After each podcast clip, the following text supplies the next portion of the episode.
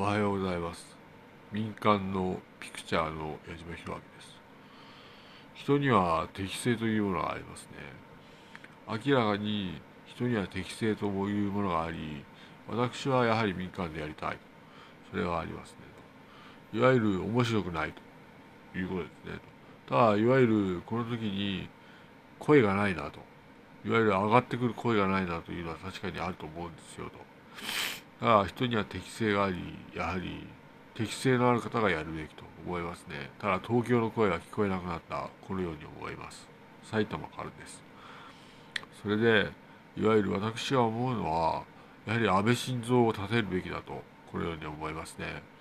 安倍晋三を立てるんだという時に彼はやりたがってる立候補もしてるということでいわゆる安倍晋三を立てるんだと思います。埼玉からでした。